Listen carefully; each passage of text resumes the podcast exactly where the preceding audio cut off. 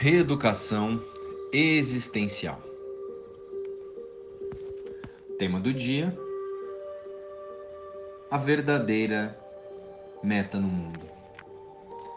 Citação do dia: reforma íntima. A meta é ser melhor que ontem e não melhor que ninguém. Olá, irmãos. Hoje, novamente partiremos do princípio, da verdade sobre nós, o Espírito. Quando estabelecemos como meta entendermos a verdade sobre nós, tudo mudará ao nosso entorno. Inclusive as nossas experiências aqui no mundo passarão a ter outro sentido. Quando todos os seres que ilusoriamente se imaginam humanos tiverem como meta entender a verdade sobre si e deixar de projetar as expectativas no mundo e nas outras pessoas, estaremos todos praticando a reconexão com a mente de Deus. Somos criados por Deus, a sua imagem e semelhança. E toda meta que não esteja ligada ao relembrar dessa única verdade é temporária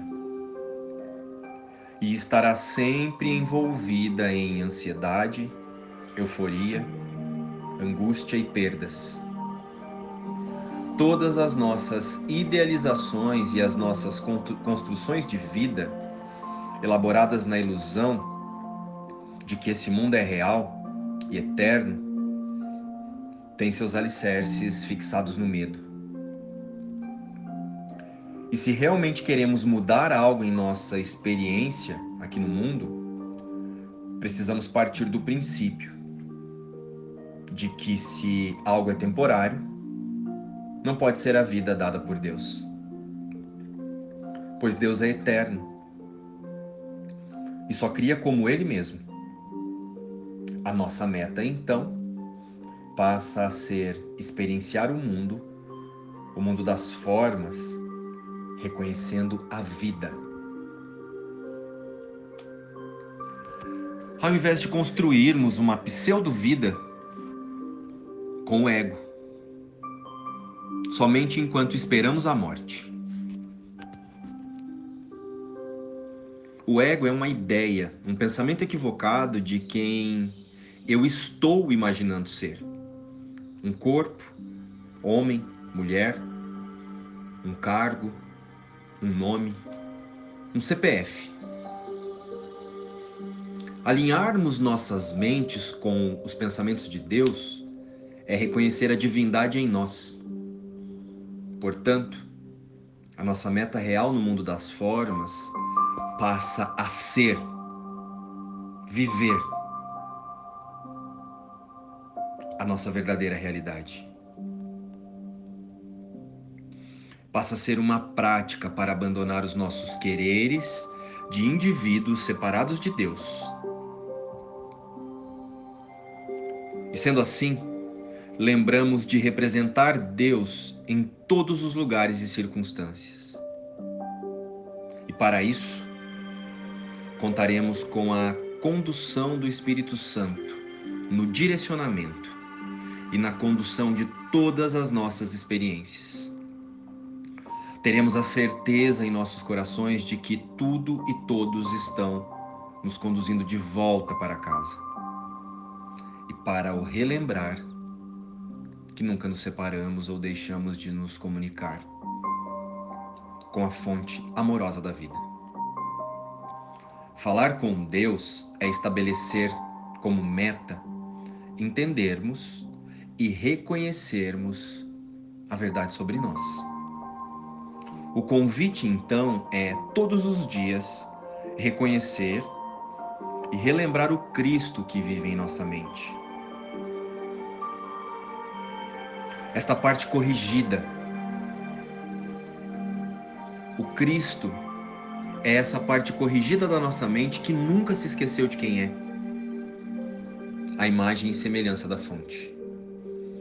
E quando todos os seres temporariamente humanos tiverem como meta no mundo entender a verdade sobre si e deixar de projetar as expectativas de amor, segurança, reconhecimento e paz no mundo e nas outras pessoas, estaremos todos conectados com a mente de Deus. Teremos entendido que a mudança é mental e com isso passaremos a perdoar em nossa mente a ilusão de separação de Deus. Estaremos vivendo Deus. Pois não há nada no mundo a ser perdoado. Pois o mundo não é criado, o mundo é pensado. E portanto, o perdão verdadeiro é na mente que projeta o mundo, a mente que imagina a separação. Nós só precisamos ser.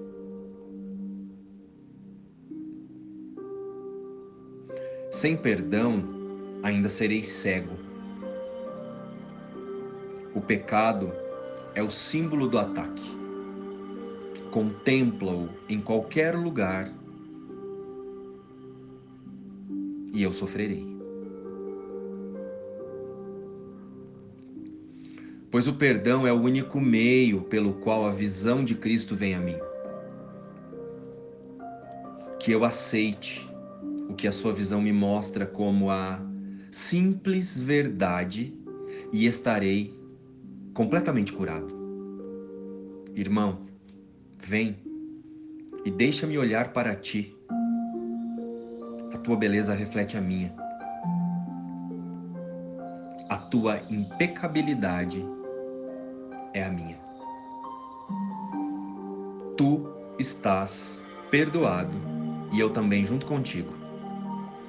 É assim que eu quero olhar para todos hoje. Os meus irmãos são teus filhos.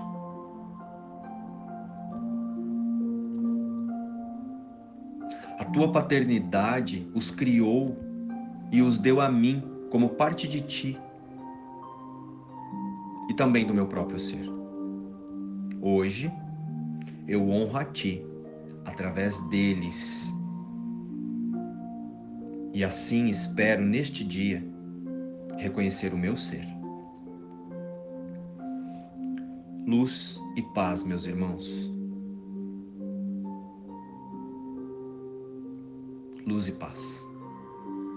Nós amamos vocês.